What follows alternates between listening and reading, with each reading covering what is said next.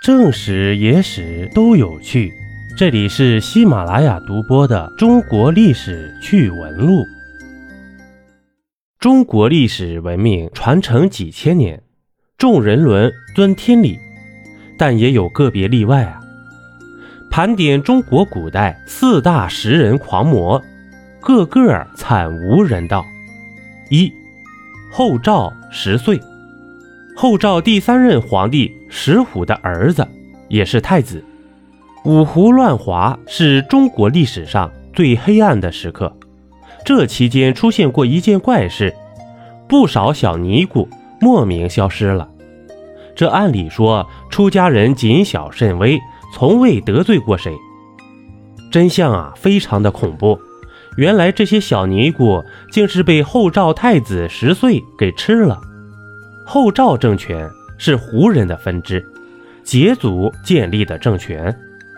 皇帝石虎残暴不仁，太子十岁凶狠毒辣。十岁有个见不得人的癖好，食人。这个癖好啊，跟他爹有一拼。石虎每次带兵打仗，故意不带粮食，而是打一座城就将那座城里的女人抓来，晚上欢愉之后。第二天就杀掉，当做粮食分给所有将士们吃掉。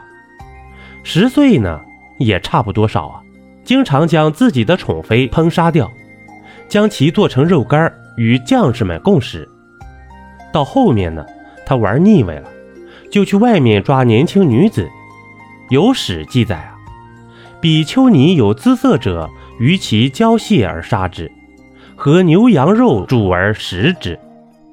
大致意思就是，先将人糟蹋蹂躏后，再与牛羊混在一起烹煮。这恶人自有恶人磨。十岁呢，最后死在了亲爹手中。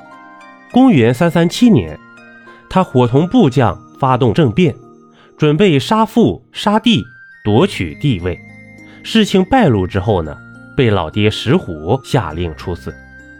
第二，唐朝张巡。没想到吧？这盛世大唐也有恐怖的食人案。张巡是唐朝名将，安史之乱时，他奉命守卫睢阳。张巡拼命死守，一直等不到援兵。城外大军压境，城内将士饿得皮包骨头了都。这无奈之下呀，张巡竟杀了全城男女老少近三万人，将他们充作军粮。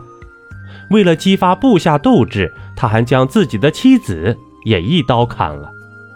尽管此城最后没有守住，张巡也死在了敌人刀下。可大唐感念他的忠诚，还是追封他为大都督、邓国公。第三位，隋朝朱粲。如果说张巡是迫不得已，那此人就是彻底的变态了。朱粲这个人呢，原是隋朝的官吏。因受不了隋炀帝，所以起兵造反了。他每攻下一座城池，就命将士们搜捕全城的妇女儿童，将他们全部坑杀，禁欲不暇，大肆享用，甚至恬不知耻地说：“天下最美味的东西，莫过于人肉。”嘿，不过呀，这个恶人后面啊被李世民俘虏，一刀封喉了。第四个。北宋流民，北宋靖康之乱时，恰好出现大旱，金兵大举入侵，抗金的义军啊，久无军粮。为了继续抗击金军，宋军将领只能派将士出去收集死尸以充军粮啊。不过这也确实是无奈之举，还算有点人性，吃的呢都是死人。此外，在元末至正年间，天下大乱。民间也出现过易子而食的现象，这末了啊，只能说肚子大于一切，尽显丑态人性啊！一杯故事，一口酒，这里是历史绞肉机，我是金刚经。